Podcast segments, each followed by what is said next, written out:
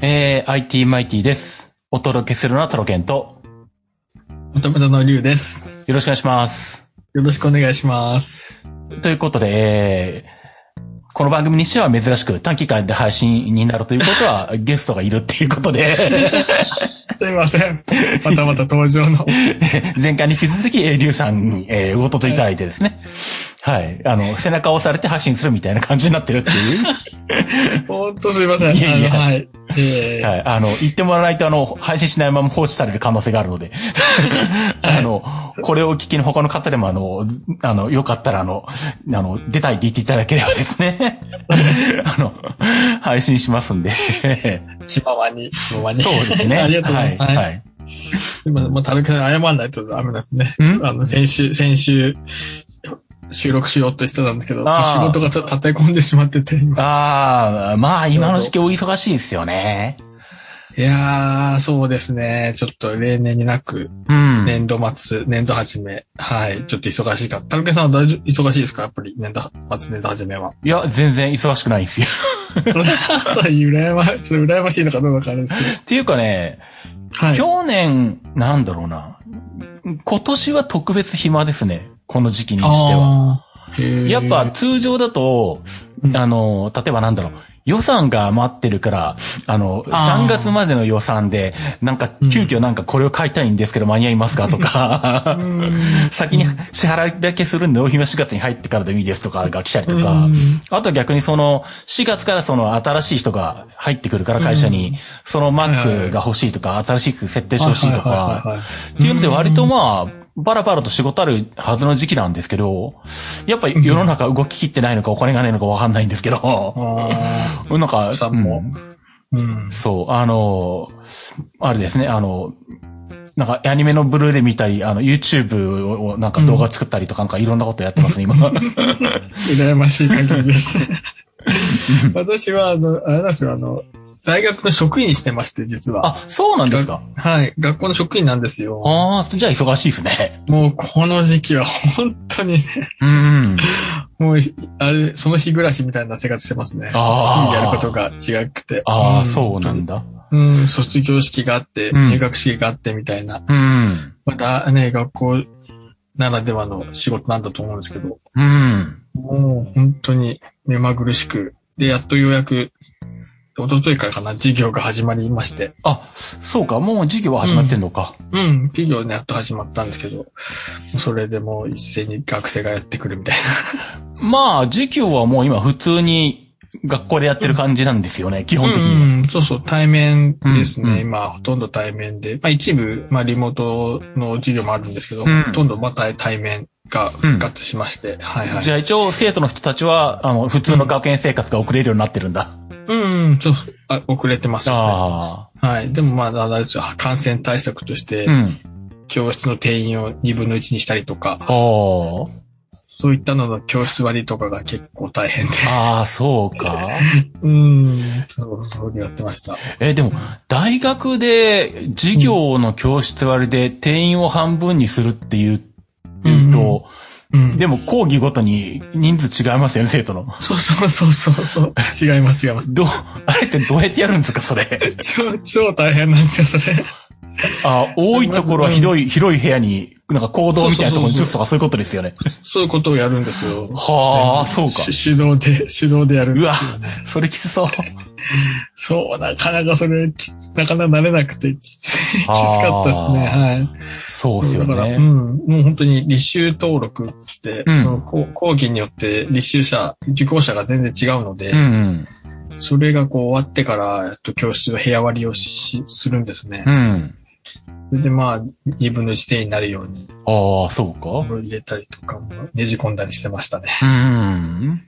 うん、そうです。生徒が少なければ通常の教室でも半分いかないみたいなことも結構あったりとか、そうそうそうそうそう。多分僕が大学の時もそうでしたけど、うん、うん、でも多いと結構まあまあ半分以上詰まったりしますもん ね。しますね。なので、まあ、ちょ、ちょっぴりオーバーみたいうん。な感じになりながら、先生にすいません、みたいなことを言いながら。ああ、そういうことか。うんそういう仕事でした。はい。なるほど。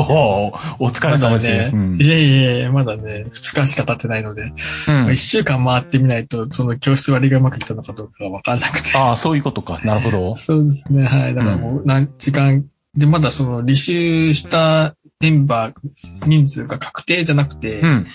まだこう、2週間後に履修訂正の期間がありまして、うーんで、。そこでこう、まだこう、まあ、お試しうんっていうかね、まあ、ではないんですけど、まあそういう期間があるので、うんそこでまた人数が変わってきたりもするっていう。ああ、そういう段だ。訂正というか、お試し期間みたいなのがあるんだ。うん、あるんですよ。そへえ。れで訂正が2週間後できるんで、ええ。それでまたちょっとこう人数が変わってくるとか。うー。うんん、まあまあ学生にとってこの授業は取りづらいみたいな、うん取りやすいとか、うんそういうのも判断したりして。うん。え、そういうのって、うん。今、今のあの、大学生には普通なんですかそのお試し期間があるのって。あどうなんでしょううちだけなのかなちょっとわかんないですおねう。ちょっとどうなんだろう。うん、僕の大学の時はそんなのは一切なくて。うん、で、当時、えなんかあの、4月の最初の授業を、あの、選択するときって、あの、うんなぜか謎のやる気があったりするわけですよ、学生に も。そうそうそうそう。うんで、ありました。で、あの、単位に関係ないけど、よし、中国語で取るぞと思って、中国語取 って、で、あの、わざわざ先生に挨拶しに行って、あの、すいませおん、ー単位に関係ないんですけど、お願いしますって言って、おー挨拶したくせに、ああの、2週目、2週目でもう脱落してもういないみたい な。お試し期間2週間しか続かなくて、2回しか行ってないみたいなことになってるみたい な。そう、だめ単位取れないですよ、それは。それはお試し期間欲しかったな。 そうですよね。そっかそっか、そこでもね、決まっちゃうと。うんはい、そうなんですよ。まあ、うんどうなん、どこで、みんなやってんのかなちょっとわかんない。ねえうん、はいはいどはうなんでしょうね。でもそういうのあった方がいいですよね、やっぱね。い。ねえそうそう。だから、うん、そこでまたちょっと人数が変わったりするので。んまあ、うん、そうそう。うん、っていうと、まあ、まだまだドキドキが続きますね、それそこまでは。おー。うん、えーでも、まあ、授業はそういう風にね、人数調整とかでやるってのはわかるんですけど、うん、研究室とか入るじゃないですか。うん3年とかはいはい4年とかなったら。うん、ゼゼミとか。ゼミとかは入い。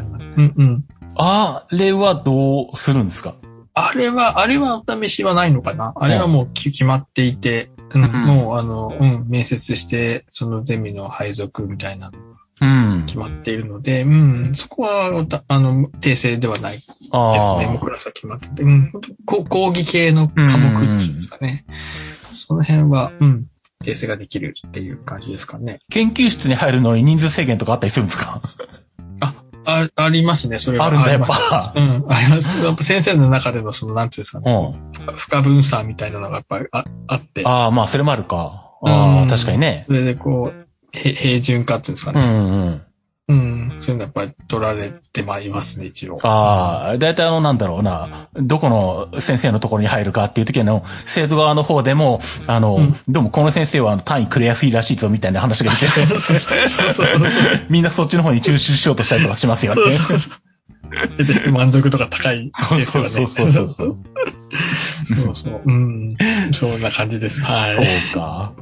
まあ、あれだな。えじゃあ、それが終わった後もイベントごととかって普通にありそうな感じなんですかもう今年って。あーどうでしょうね。まあ、ぶ去年はね、学園祭中ちょっとちっちゃいながらもやったんですけど、あ、一応やったんだ。へうん、やっえ。ぱりね、うん。やっぱ制限制限で、うん。おととしまではやらなかったですけど、去年はちょろっと、うんう。ん。ままあ、飲食は禁止みたいな感じで。ああ、そうか。うん、うん。うんそこは、でもなんかこう展示物みたいなのをけ掲示したりとかう、んうん。うん。そんなことはやりましたね。ああ、そうか。まあまあ、じゃあ、うちょっとずつ通常通りに戻りつつあるみたいな。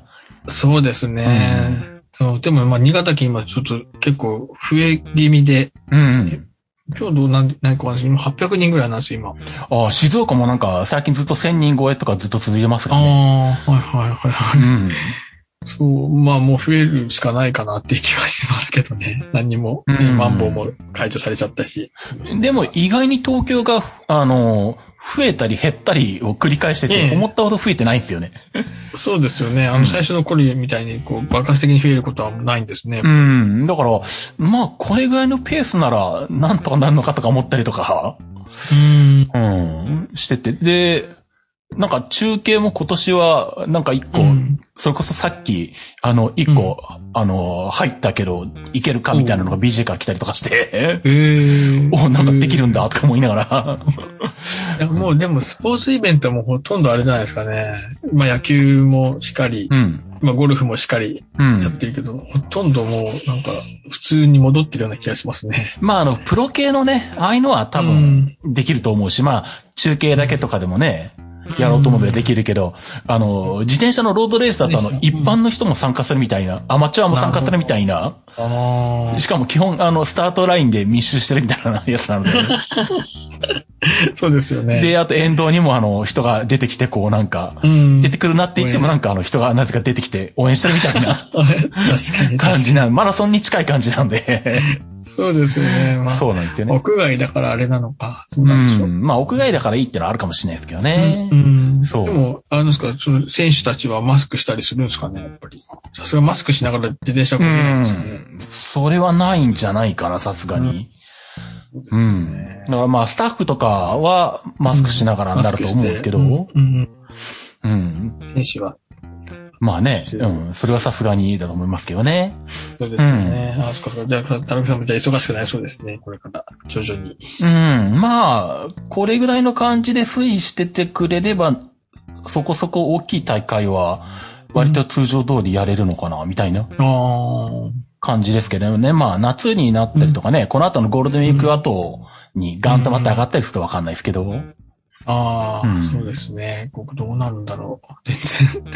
うんん。手手探り状態ですね、こっちも。うん。また、でも、またな、オンライン、オンライン授業になるとな、大変だったよな。ああ、それはそれで大変なんだ。そうか 超大変ですよね。あうん、やっぱり、あうん、先生が大変だと思うんですよね、やっぱり。あああ、そうなんですか。じじうん、事務員で、あの、お願いしてるばっかりなんですけど、やっぱ教える方は、やっぱ結構大変じゃだったんじゃないかなと、う、ん。思いますね。まあ、確かにね、普段と同じやり方でっていうわけにもいかないだろうし、ん。画面に映るってことを考えなきゃいけないだろうし、うん、でも全然反応がわかんないって言ってましたね、ずっと。ああ確か。そうか、反応がそうだよな、わかんないね。 90分喋り続けてもうんうんうん、手応えがないみたいなのああ、確かに半ね。年間、うん、続けてた。ああ、うそうだよな。感じ普段から、その、リアルで人が見てる状態でやってるのと、ん。からくる、すると、そのあそうそうそ、う見てる人がいなくて反応がないって全然、ねう、ん感覚がつかめないですもんね。そうなんですよね。まあ、もともとね、先生はやっぱ話好きな人が多いので、うんやうんっぱそこがもう一人でこうね、うん。うん喋り続けるっていうのは結構苦労されたみたいですけど。ああ、そうっすよね。うん。そうか。だから僕らなんか、そもそもあの、なんだろう、基本的には、ね、まあ、いクリラジは YouTube でライブ出してるから、うん。一応リアルで聞いてる人たちもいなくはないけど、まあ基本的にはあのなんだ、後でみんなが聞くって感じなん で、そうか反応とかは一切考えずにというかね、うんやるのは慣れちゃってるんですけど、うん確かにそうだな、うん、リアルからスタートしてオンラインになると、うん反応がわかんなくてっていうのはね、すごい、ううんん。そこはもう課題みたいですね。まあ確かにスポーツとかでもね、最初の無観客試合の時って各選手とか言ってましたもんね、やっぱ。ああ、そっかそっうんか。やっぱその、盛り上がりにかけるとうんテンションの上がり方が難、うん上げ方が難しいとか、うんうん、いうのは言ってたんで、まあ確かにそうだろうなと思うんですけどね。ね全然違うみたいですね、やっぱり。うそこはん、うん。そうか。もう、ならないかどうか、もうドキドキしながら。うん。そうそう、まあ、そんな大きなね、大学じゃないんですけど、やっぱそれでもやっぱ100人ぐらいは先生がいる、いるもんおで、ほう。その人たちにこう、 あの、リリモートで、うん。うん。こういろいろ ID とパスワードを、まあ、発行したんですけど、うん。まあ2年前のお話なんで、おう絶対パスワードをどうやの再発行からあー進むんじゃないかなっていう、パスワードはわかんないんですけど、みたいそ な。れがわからない問題が、ね、なるほどね。そっから本当、それを思うとね、本当大変だなああ、まあ大体そんなもんだよな。そんなもんですよね。うんそうそう結構ね、それもまた、あの、シスコの WebX っていうのを使ってるんです、使ってたんですけど、うん。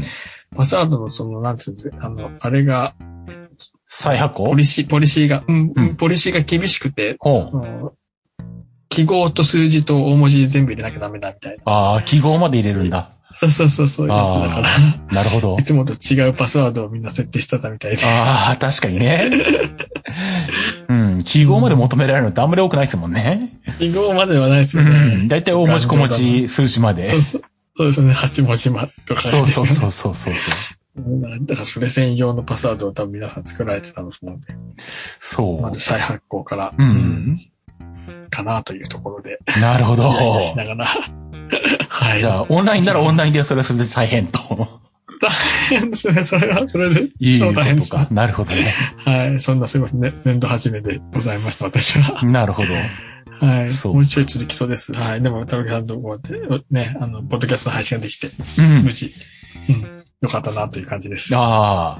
ああ、ついでに、えっと、なんだ、あの、ポッドキャスト話ついでに、えっと、宣伝をしときたいんですけども。あはいはいはい。はい。あのー一応この番組でも前に言ったか、えっ、と、に、前々回ぐらいに言ったのか、えっ、と、タロケンキママトークっていう有料配信を、うんあうんの、アップルポッドキャストで始めましたっていう。うん、言ってましたね、はい。で、まあ、あれやってるんですけど、うんあの、配信してから気がついたのが、あの、アップル製品を持ってないとそもそも聞けないっていう。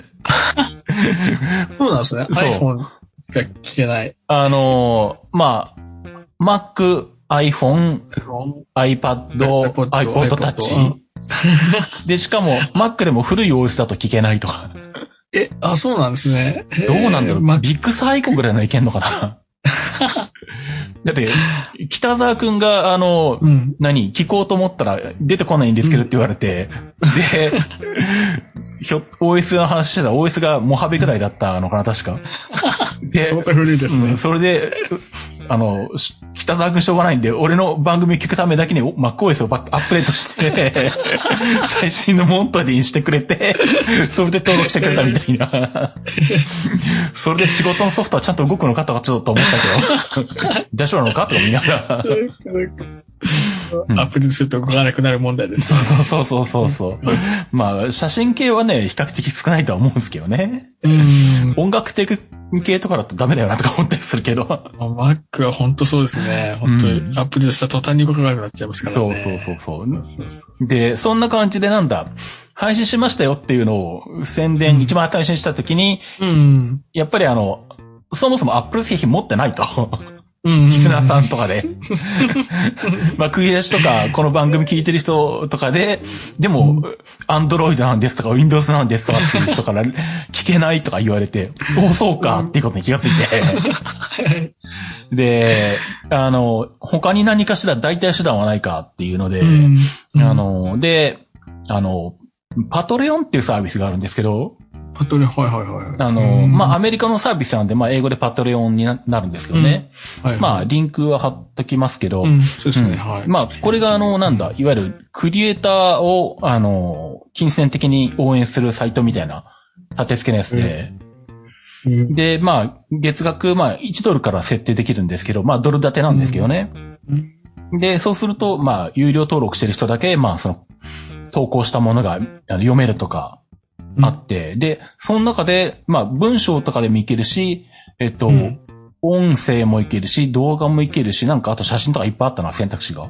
うんで、その中で音声をアップすると、あの、音声だけの RSS 入ってくれて、ポッドキャストになるっていう機能があるんですよ。えーえーで、それでできないかなと思ってずっといじってやってたんですけど、うんあの、まあ、なんとかできた ので、ううんん。で、まあ、この間ルンルンでちょっと話して、そしたら、うん。もう二人ぐらい登録してくれたか なうん。そうなんですね。なので、えっ、なと、んかこれだとうん Apple 製品なくても、あの、普通の、あの、ポッドキャストが聞けるアプリだったら何でもうん。聞けるので、うんはい、良ければ、あの、ロイドでも。支援していただければと。 一応、あの、遊びでいろいろと、あの、なんだ、支援ランクを作りましたけど、あの、うん特に、えっ、と、高いやつになっても内容は変わりません。あ、そうなんですね。あの、 これ1ドルの一番安いやつで、ずっとうんうん1ドルの一番安いやつで、あの、番組は聞けるので、今はトークを聞くと。そうですいねことと。はい。 2ドルだと、もっと応援する。うん。あの、 3ドルだと。うんはい。あの、僕があの、念を送るだけで、うんうん特に変わりはないです。そうだ。感謝の年賀送られますかって言ってますね。年賀送られるっていう。もう3ドルだともっともっと応援するって。そう。もっと年賀送られるっていう。そんだけで、特にそんだけ目に見えるものがない気持ちだけですからね。応援したい方向け のそうそうそうそう。支援ランクです。まあ、そのうち気が向いたら本当にあの、何か別のものも送るっていう、あの、やつも作るかもしれないんですけどう。ーん。とりあえずは、あの、まあ、お試し的なところもあるんで、こんな感じでうーん。やってるんで。クラウドファンディングみたいな、なんですかうね。ん。そうですね、あの、クラウドファンディングのあの、なんだ、キャンプファイヤーとかがやってるサポーターみたいなか形式うん。毎月一定額を払うって、まあ、そのリターンが、まあ、これの場合は、ポッドキャストっていうことですよね。うん。そう。ああるんですね。で、まあ、一応週2回は配信することになってるので、なかなかの、あれですね、高頻度ですね、週2回。ああ、でもあの、1回あたりあの、5分から10分ぐらいしか喋ってないです。あ、そうなんですね。たまに気が向くと長くなったりしますけど、はあい。の、基本はそんなにあの、長くできないのでっていう。そうなんですね。タイトル、タイトルだけがなんか流れてきますね。さあ、その、今もトークのタイトルだけ。なん、タロットさんのそのあーフェイスブック見てるのかなだからサイゼリアに行った話とか、ああ、そうですね。あの、タイトルだけは見えるかな、多分。ね、タイトルだけ見、うんどんな話してるのかなと思いながら、そうですね。よければ、あの、登録していただければ。 もっと応援する点。はい、わかりました。で、ただなんだ、Apple Podcast の場合は、あの、2週間無料お試し期間っていうのが作れるんですよ。さっきの話じゃないですけあ、ど。はいはいはいはいはい。ところが、こっちはそれをちょっと、そういう機能はないので、ああ、もうそのまちょまっ。といきなりあの、もう登録してもらうしかないっていう形になるんですけどね。はい。でも消えますよと。はい。まあ、良ければ。一応、有料登録すると、うん。まあこれちょっと自分で試せないんですけど、一応、うんあの、パトリオの説明を見ると、有料登録するとメールが送られてきて、そのメールの中に RSS のリンクが貼ってあるそうなんで、ああ、なるほどなるほど。まあそれをコそピれをペ、登録すると。うんうんまあ自分のポッドキャストアプリに登録すればうんいいし、まああとは、マイ、あの、ユーザー登録もしなきゃいけないんで、多分そのマイページとかに行くとうん多分どっかに、あの、RSS のリンクはあると思うんですけど、うん。まあそんな感じで自分の、あの、ポッドキャスト聞いてるアプリに、まあ、貼っていただければ聞けるとああ、聞けると。いう感じみたいですね。アンドロイドでも聞けると。そうですといねうこ。とはでいす。ね。なんでまあ、ぜひぜひということで ね。わかりました。はい。見ておきます。あで、あと、まあ、もう一個、ポッドキャスト話ついでなんですけど、はいはい。あの、日本ポッドキャスト協会っていうのがありまして、 はいはいはい。はい。リュウさん知ってます知らない。初めて聞きまあ、しそた。うなんだ。いや、ポッドキャストに入りました。うんうん。あのう、んこれあの、ポトフさんが始めたんですけど、はいはいはい。ポトフさんは知ってますあ赤うん。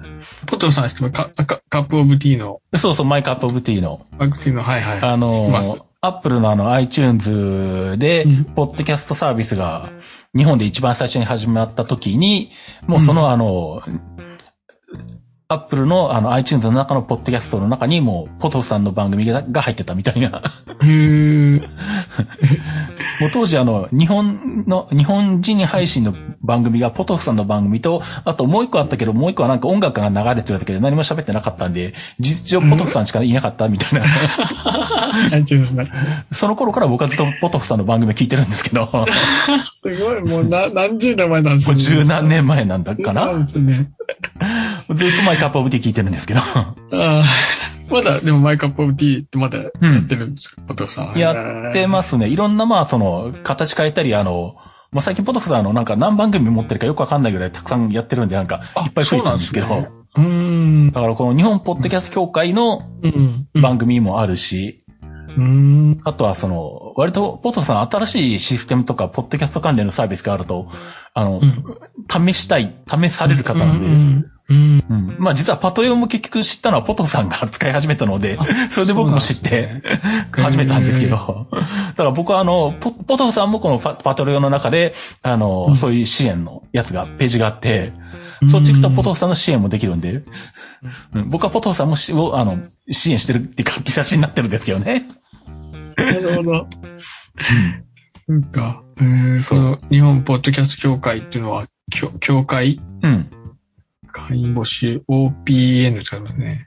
えっ、と、オープンんオーガ、オーガナイゼーションオブポッドキャスティングエンパワーメントネットワークなるほど。っていうので略してオープンなんだそうです。アップルですね。えー、あ、そうか。で、ポトフさんがう、ん。ホステッドバイポトフって書いてますね。そうですね。うん。まあ、あの、特にお金取るとかそういうことじゃなくて、まあ、要はそのなんだ。できた経緯ってのが、あの、去年、一昨年かうん、あの、世界ポッドキャストデーみたいなのがあるんですけど、9月終わりか10月ぐらいとか に。えーで、海外ではそれを記念して、あの、各国のポッドキャスターに出てもらって、24時間ずつ連続 YouTube かなんかで配信してて、あで、持ち回りで、この時間帯はどの国のば人、この時間帯はどの国の人みたいなやつでなんか、ずっと活動してたらしいんですけど、ー、うん、で、それが、えっ、と、なんだ。でもまだ日本は一回も参加したことなかったらしいんですね、そこに。それが、えっ、と、2年前の時か。で、あ、大丈夫ですか大丈夫、大丈夫、はい。で、えっと、で、たまたまそのなんだ、2年前の時に、えっと、日本が初めて参加する時にいろいろ経緯があって、ポトフさんが出ることになって、で、ポトフさんと、まあもう一人の方とで、やられたんですけど、まあ結局そうなんだろう、その時にポトフさんが思ったのが、あのなんだろう、こういうこうなんだ、国レベルで、あの、ポッドキャストなんかこう、まとまってなんかやろうよみたいな話になった時に、うん。日本に、あの、なんだろう。例えば、アメリカの、なんか、ポッドキャスト団体とかが日本に対して声かけようと思った時に、なんかその窓口にある団体とかがないとどこに声かけていいかわかんないよねっていうこああ。とに気がついたと。ほほほほほ。で、確かにまあ、あの、ポッドキャストって、まあ、個々にバラバラにやってるし、うん。まあ、なんとなく今、あの、なんだあの、まあ、iTunes、まあ、Apple iTunes が中心か、まあ、うん、みたいな感じはあるけど、でも、どこが代表とか言いすのはうんやっぱないんで、確かに。で、やっぱりそういう、こういう協会みたいなのがあって、一応その窓口みたいな役割をできるところがあった方がいいんじゃないかっていうことで、で、でも本当はじ、あの、ポポトフさん自身は、あんまりその、会協会の会長とかやりたくないんだけど、他に誰もやってくれないからしょうがないんで自分でやりますって言 って、うん。でで、あの、まあ、よかったら、ポッドキャストの人たち、あの、登録して、まあ、くださいみたいな感じで。うん。まあ、その中で、あの、交流したりとか、いろんなことをやれてばやってきましょうみたいな感じなんですけどね。ああ、すごい、すごい。今、ホームページ見たら、うん教会だよりとかもあるんですね。うん。すごい。まあ、ポトフさんがそもそもね、こういうホームページ関係の仕事とかをやってる方なんあで、そうなんですね。うん。もうシステムも全部自分で作れちゃうとかいう方なんで、得意なんですね。ああ、そっか。うんね、こういうのはもう本当にすぐにパパッと作れちゃう方なんですけど。ああ、そうなんですか。ええすごい、すごい。ちゃんとまとまっている。そうですね。うん。なんでまあそんな感じなんで、まあそんな経緯なんで僕もずっとマイクアップオブティを聞いてて、うんそんな話だったんで、ん。あのーちょっと前に登録して、う。うんんまあ、会員になってるんですけど。になって、サクさんもじゃあこの、あれですね、トークテーマで話したりもするわけですね。あ今月のあ、どトうかーな。クテーマが、 うん新社会人ですって、今月のあー3月4月のトークテーマがあるみたい です。そうか。それはやるかどうかわかんない けど。そうなんです。ハッシュタグ新社会人で、ポッドキャストを話そうっていう。難しいなや。るみたいです関わりが一切ないんだけど。新社会、どう、新年度。新年度とか、田中さんも新年度って感じがうありん。ますね。仕事上、そこまで。うん。まあ、うん。まあ、新年度的にはあるけど。うんそうです新ね。社会人、新社会人。新社会人は接点ないな。そうですね。私も、うん、新社会人と言われて何を話したらいい のか。悩んじゃいますね、確かに。そう。あと、なんだう。ん。あの、まあ、これもちょっと、ポトさんが試しに最近始められたんですけど、うんあ、の、なんだろうな。まあ、それも海外のポッドキャストの、ポッドキャストのサービスっていうか、まあ、ポッドキャストのサービス、まあ、その中の、サービスの機能の中の一部なのかもしれないんですけど、うんあの、ソーシャルポッドキャスティングなのかな名前としてはは。いはいはい。あ、の、普通のポッドキャストみたいにサーバーにアップロードしてそこから配信するっていうのを誰かがやるってんじゃなくて、うん。あの、ドロップボックスに、あの、音声ファイルをアップすると、そいつがうん RSS で配信されますみたいなのがへあって、それも、え。うんこの間ポトフさんが、あの、試しにと思っていうことで、なんかう、ん。始められたんですけど、えっと、王様の耳はロバの耳だったかな番組名うはん。多分、アップルポッドキャストなんかも出てくるんですけどね。うんうんで、これは、なんだ、そこのボドロップボックスがオープンにされてるんで、うん。例えば僕が適当になんか MP3 で吹き込んで、そこにアップロードすると、その番組の1話として配信されるみたいな、すごい。えドロップボックスはそんなことができるんですねで。きるサービスがあるみたいなんですよね。えー、すげえ。そう。で、とりあえず、とはいえまだポトフさんがあの3、4回ぐらいしか配信してないんですけ ど、今配信しようかどうし、あの、投げ込んでみようかどうしようか、投げ込んうん、っでみようてか思いながら、とはいえ何を話したらいいのかな、うんと思いながら。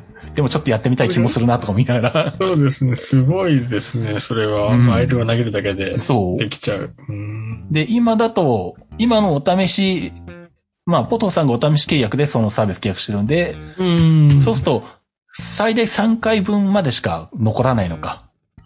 あははだはから多分今4回配信されていくけど、多分もう第1回をダウンロードできないはずなんですよね。は。そうなんですね。最新。で、まあ、このままいくと、あの、最新3回分より前は全部消えるっていう仕様になるから、 あ、の、なんだろう、他で言えないような、あの、言いたいことを、あの、何 あの、ここで消え、あの、ここで言うっていう 使い方はどうかみたい な話とかもあるんですけ ど。すごいあれみたいですね。インスタグラムの1、一日しか持たないみたいなあやあ、つそうそうそうそう。ただし、あの、ポッドキャストなんで、各、あの、登録した人が自分の、うんあの、ポッドキャストあそっかアプリにダウンロードしてたらそこには残るので。 なんか永久に残ってそうるそうそう、それ残るんですけどね。 まあでもそれちょっと面白いなとは思ってるんですけど。うん、面白いですね。まそっかあ、ね、僕に限ると他のポッドキャスターの方でもやったら、やってみたら面白いんじゃないかなと思うんですけどね。うん、僕も気が向いたら何かしら投稿するかもしれないです。いいですね。ええすごい。やっぱり、そこそ日々進化してますね、そういう意味だと。まあそうですね。ね特にやっぱアメリカでポッドキャストがやっぱり、あの、ね、だいぶ世の中に認知されてるってえ。いう。ああ。もそううでもすはねやインフラ、はい、なんだコミュニケーションインフラとしてうん。成立してるんで、やっぱりアメリカでいろんなこう、ポッドキャスト絡みのサービスとか機能とかが広がってるって感じかな、やっぱ。ああれなんだ。盛り上がってくんだね。そうですね。ええそうなんだえなんでまあ、まあそういう意味ではね、まあそれがちょっとずつまあ日本の方にも流れ込んできえて、うんまあ、これこ、それこそこのパトロンなんかも最初は日本語対応してなかったんですけど、はいはいはいはい。ちょっと前、去年とかそれぐらいに対応したのかな、日本語に。そうですね。JP 出てますもんね。そう。う。そっか。なんでまあね、うんあの、それまでは、まあ、ちまちま使ってはいたんですけど、あんまりそのなんだ、英語しかないと、あんまりみんなに紹介しにかしづらいなみたいな感じもあったんですけど、そうですよね。うんここで敷居が高くなりますからね。そう。まあでもね、これで日本語に対応してくれたんで、う。うん。まあ通貨的にはドラドル建てにはなるんですけど、うん。あ。まあこんな感じだったらね、使っていいかなみたいな感じで、ああ、いいですね。まあそんな感じでちょっとずつ環境は良くなってるかなっていうね。そうですね。いろいろ、クリエイターに向けて。うん。はいはいはい。うんで。すね。かそう。あ、そういえばあれでしたっけあのー、リュウさんは、うんマック OS のことでなんかあるんでしたっけそうそう、MacOS、そうそうそう、さっきね、あの、最初試したんですけど、ちょっと今 Mac を、うん。 Mac を借りている状態なのかな先生から借り、Mac を借りて、うん。まあ見てくれ、みたいな感じなんですけど。あーうん、まあ、それこそアップデートしてくれ、みたいな感じで、あー、そういうことか。あ新しい MacOS をアップデートうん。して、モモントレーですかね、最最新のやつ、あの、うん、そうですね。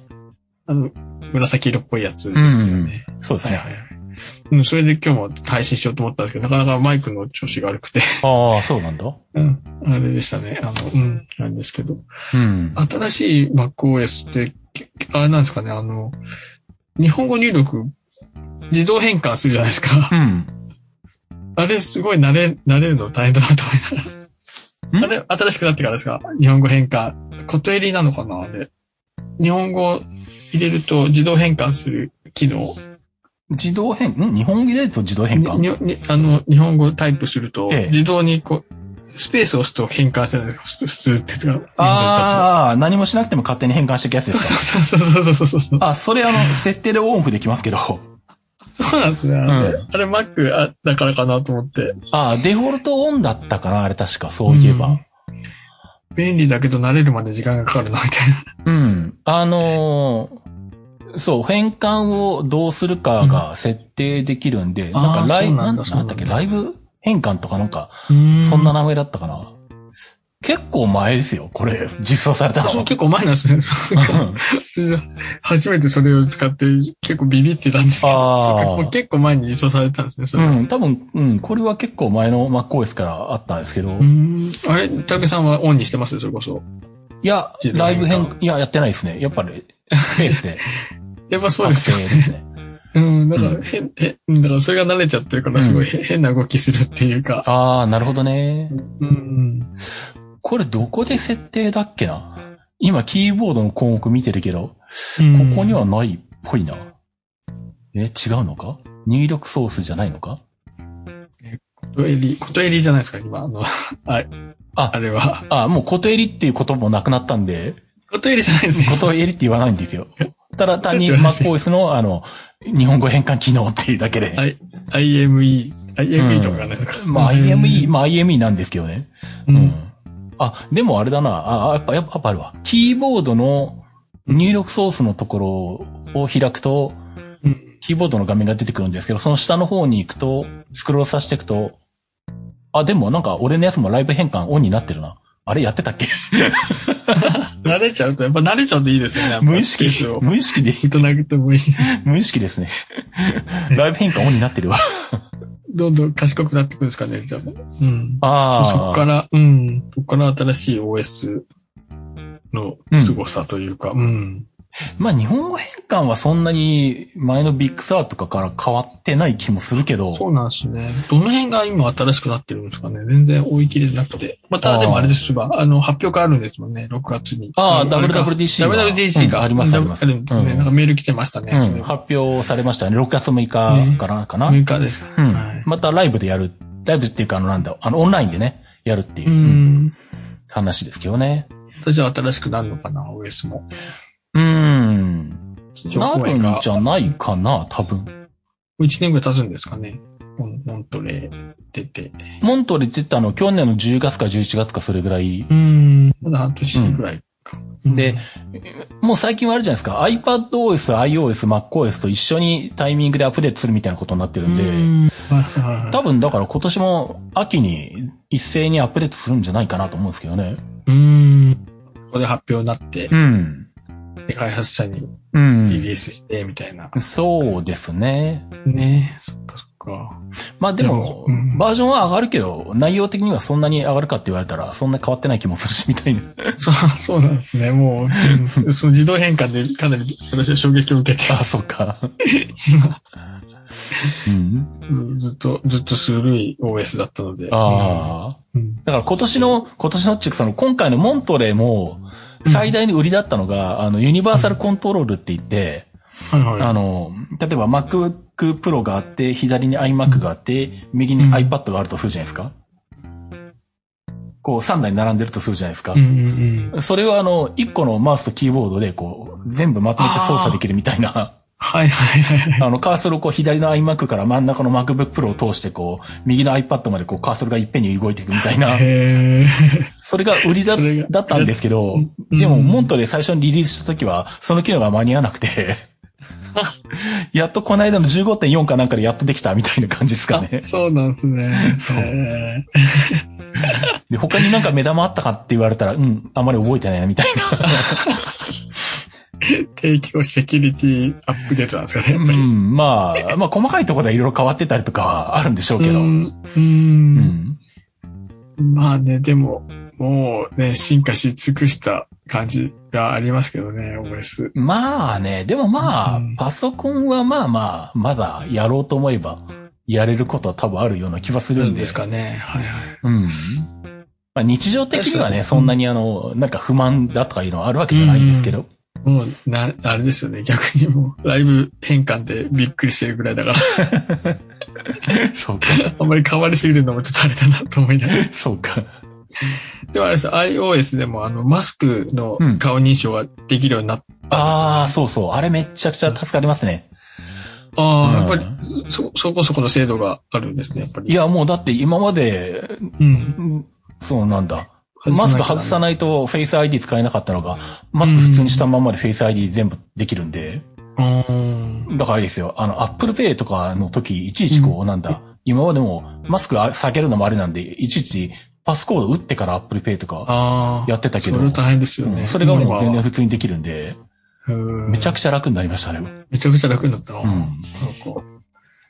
ん。その辺も、あれなんですね、進化してるわけですね。そうですね。だからあれ、ね iPhone の12、13しかできないのか確かあれは。うん。うん。なんか、フェイス ID の仕様かなんかで、うん iPhone11 以前はできないんですけど、本当に去年、おと今年去年ぐらいのモデルじゃないといけない。そうそう。あとね、iPad が対応してないんですよね、全く。ああ。そう。だから iPad も対応してほしいなと思うんですけど、iPad Pro とかあの辺ぐらいだけでいいんで。そうか。OS は最新でもダメだってこと そうそう。iPad はもうそもそも、そのマスク被ったフェイス ID は対応してないっていう。ああ、それはね、早く対応してほしいですそね。う。それをね、ちょっとやってほしいなと思うんですけどね。うん。まあでも、やっぱ iPhone がね、その回数がやっぱり全然圧倒的に多いんであ、あ、はいはい。持ってるから。そうんそれだいぶ楽なんですけどね。うん。それで話題になってたなと思って。そうですね。ね。そうそうそううん、まあそうそう。そう、ああ MacOS の最新版、ちょっと使い始めたよっていう話でした。 なるほど確か。まだ、うん。そう、うん、なんか、うん、うん、あれですね、あの、いろんな機能がああるあるんだと思うんですけど、まあ、うあんまり使いこなしていないという感じですかね。ああ、まあ、大きく変わるとこ何か、どうだもう逆にあの、なんだ、すぐにアップデートしちゃったから、前のと、うんビッグサーと何が違ったかあんまり覚えてないんだけど。まあ、でもまあ、うん、 うん。うん、思い出せないや。 うん。なん、なんかしら割と細々としたところで便利になった気はするっていうくらいですね。ね、安安定性は上がってるんですかね、やっぱり。どうどうなんだろう。ああ、まあ、そんなにその、まあ当初はまあ、ちちまちまとね、不安定なところあったけど、今はもう全然落ち着いてるので、うんね、そうそう。いいと思いますけどね。だからソフトとかなんかの問題で対応してないとかなければ別にビッグサーとか、まあカタリーナになってくると、いっぺんにまたちょっと使えないソフトが出ると思うんで、あーカタリーナから上げるとわかんないですけど、うんビッグサーとかだったら別に上げちゃっても問題ないんじゃないかなっていう、うん、気はしますけどね。ですよね。まあ新しいのを使った方がうん。いいですよね。うんそうそうですね。ですね。うんまた WWDC で、うあれん。ですよね。あの、アイコンが、鳥のアイコンでしたね。今回。スワイフ、スワイフでしたっけスワイプでしたっけああ、あれはなんだ言語、言語。スイフトか。あ、まスイフト、スイフト。うん。なんかあれなんですかね、また、発表、発表がありそうですああ、よ確かにそうか。これスイフトか。そうやってみれば。ね。ね。ああ。なかでもあれ、なかなか、あれですよね。使っ、なそれで開発するっていう。うんあれですか iOS のアプリで開発するのは、やっぱ Swift の方がいいんですかねやっぱりああ、どうなんだろう。ああんまり聞かないですうよ。ん。 うん。まあ、でもなんだっけ。ちょっと前にあの、iPhone のアプリ開発が iPad でできるようになりましたっていうのが去年ぐらいに。ん。うんはいはここんうん去年の OS のアップデートかなんかの時に、そんな話もあったんで、い。うん。多分まあそういう部分とか、もうちょっと開発の環境が楽になったりとか、あるんじゃないですか、ひょっとしたら。うん。まあそそういうところですもんね。WWDC の発表は。まあそうですね。ま開あ、発者向けでうす。ん。うん。まあでも、さすがにね、今回はハードウェアもまたあるかもしれないし、あー Mac Pro と。か、ね、あの辺はいはいはいあと iMac、あ違う、Mac mini の上位版とか、あの辺がまだインテルが残ってるので、ああ、M1、Mac 積んでくる。うん、まあ、うん。 M1 Pro ぐらいの Mac mini が出るかもみたいな話があったりとか、うん。まああとはね、M2 の MacBook Air とか MacBook Pro とかいうのもずっと言われてるし、ああ、はいはで、まあね、Mac Pro がまだ出てないので、インテル版のままなんで、い。 Mac Pro が出るかもっていう話もあるしっていうね。もう全部、こうい移行しちゃうんですかね、やっぱり。うん。一応、そうか2年前の2020年の WWDC の時に、2年で全て移行しますって言って、その通りに進んできてるんうで、まあ、て、そうやって考えると、まあ、今回の WWDC で残った Mac Pro と、あと、うん Mac mini の、まあ、インテル版が消えて、まあうん、多分全部 Apple Silicon になるんじゃないかなっていう感じなんですけどね。うん。そうですね。まあ、その辺の Mac Pro クラスがね、どれくらいまで Mac Pro らしくできるかって いうね、その辺はどうなのかなと思ってるんですけど。うん。うん。ああの、筐体も、斬新な筐体になるんですかね。うーん、どうだろうな。なんですまあでもあの辺になってくると逆に変な形にするとあの、なんだ、もう使うユーザーがその、タワー型、普通のタワー型じゃないと使いにくいととか、うん。結構なんだろう、あの、今の Mac Pro もそうですけど、あの、横向きにして、あの、ワラックサーバーに入りますみたいなことになってるから、ああ、へえ。多分普通の形しかできないんじゃないかな、もは や。ユーザーを考えると。そうですよね。うん。楽に入んなきゃダメだもんな。うん確かに。うん。なんでまあね、あとはまあその、あの、あんな大きさのタワー型になるのか、もっとちうんちっちゃいのかどうなのか。まあでも、ちっちゃいのは Mac スタジオが出たから、それ考えるとタワー型なのかみたいなね。ああ、Mac Studio はどういう位置づけなんですか ?Mac、Mac Pro と、うん。ああえっと、まあ Mac mini の間。 iMac、Mac 間ぐらいのうん。製品になると。まあう、んそうですね。それとあとなんだ。あれが出た時に iMac27 インチが消えたので、ああ。だから iMac27 インチのユーザーは、これと、あとはディスプレイは好きなの使ってくださいっていう。うん。まあ値段的にもね、それぐらいの25万ぐらいからとかかな。うん。なんでまあ、イン、あの、iMac27 インチの、まあ、高いモデルぐらいな感じうん。ぐらいからになってるんで。うん。まあ、大体その辺を置き換えるっていう感じですよね。あーだからまあ、ね、今までそのなんだ、Mac Pro まで、その60万とか70万とかみたいなタワー型はいらないけど、そこそこ性能の高いデスクトップは欲しい。で、だけど、iMac じゃなくて、モニターは好きなの使いたいとかっていうのは結構あったんですけど、まあ、そういう人たちがいたこと考えると、まあ、一番これが正解なんじゃないかっていう感じですよね。一体型じゃないっていうのが。うん。だからと見たらね、ススタイリッシュでね、あれもあれでうん。いいなと思いながら。うん。なんでまあね、iMac、まあ24インチの MIMac ぐらいのまあ使い方だったらね、もう24インチ使ってくださいで。それ以上の使い方とスペックだったらもう Mac Studio とモニターは自分に好きなのを揃えてくださいっていう。うん。でまあ、モニターも高品質なの欲しいんだったら、あの、スタジオディスプレイ買ってくださいみたいな。うんうんうんうん。まあまあいいところなんじゃないかなと思うんですけどね。で、多分 Mac Studio の高い方の、あのー M1 ウルトラで、もうほぼなんだろう、本当に、あのー今のインテル版の Mac Pro ぐらいのやつが、の性能じゃないと困るみたいな使い方しない限りは、もうほぼ M1 ウルトラで賄えるぐらいの性能があるから、あーまあ、よほどじゃない限り、ここまであれば、ま、うん、Mac Studio でカバーできるんじゃないのみたいな感じがするんですよはいはいね。はうん。てか、もはやあの、なんだ、M1 Ultra の Mac Studio すら、あの、一般的に言うと、なんだ、こんな性能で、な、何を、何に使うのみたいなぐらいの感じになってますからね。い。もうバリバリ動画編集できるんですかね、じゃあ。いや、動画編集、なんか M1 Pro とかでも十分ですよ。何を何をするんですかね、それ。アニメーションとか 3D とか CG とか。。ああ、そっかそっか、そういううん類なんですね。とか、あともう、何あの、研究とかでやってるシミュレーションの類とか。ああ、はいはいはい。じゃないといらないんじゃないか、こんなの。多分。 もうスーパーコンピューター並みに、あれなんですね、じゃあ。うんまあ、うん、スパコンとかまでは言わないけど、いわゆる本当のワークステーションレベルぐらいの、うん。ローエンドのワークステーションぐらいのところまでは多分カバーできるんじゃないのかな、みたいな。うん。何に使うんですかね。そういう研究とか、うん確かに。確かに研究者は Mac 多いですからね。 本当に。あああ、結構意外にあの、理系の研究者の人たちとか使ってますもんね。あー、はいはい。まあでも、あの、大学の先生は本当 Mac 多くて、ん。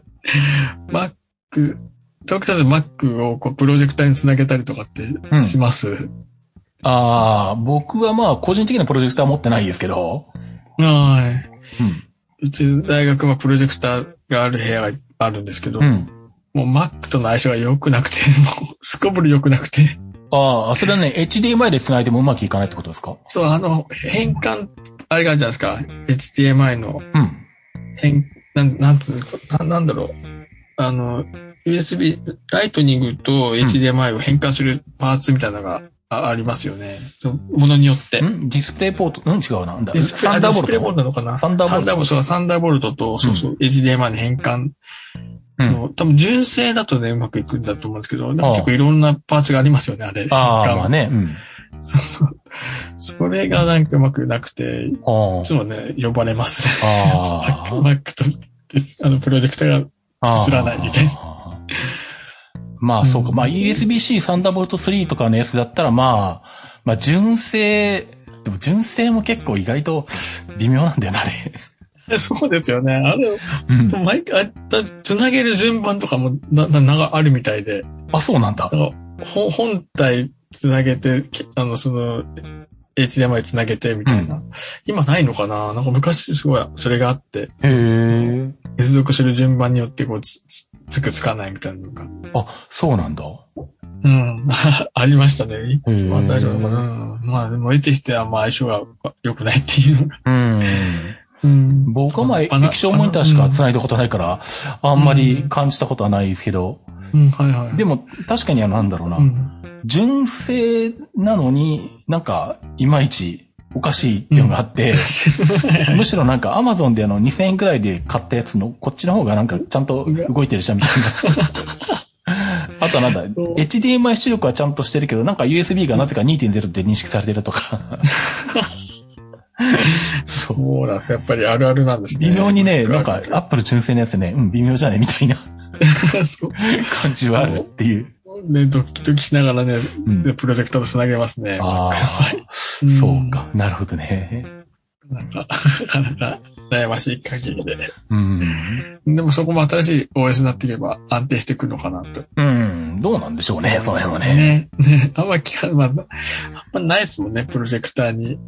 その一般使いじゃないですもんね。ああ、まあでも、なんかこ講義系ですもんね、やっうん。ぱまあ、Mac じゃないけど、やっぱなんだろうな。あとやっぱお医者さんとかで、り。うんあ、まあ、あのーね、普通に病院とか医院とかで診療はしてるんだけど、研究発表もしてるみたいな人たちとか。ああ、はい。うん。だとまあ、なんだ。まあ、それはまあ僕のお客さんは、その人は Windows だから、あの、もう何もう持ち運んで、あの、どこでプロジェクターに繋ぐか、で、な、うん。もうそもそも HDMI とかもよくわかんないっていう人だから、もはやそうするとなんか、あの、最悪 RGB で繋が、繋げればいい。あ繋げりゃいいっていうので、あの、もうひたすらレッツノートを買い続けまくってるみたい な。もう買い直すにしてもまたレッツノートをずっと買ってるみたいなそうそう。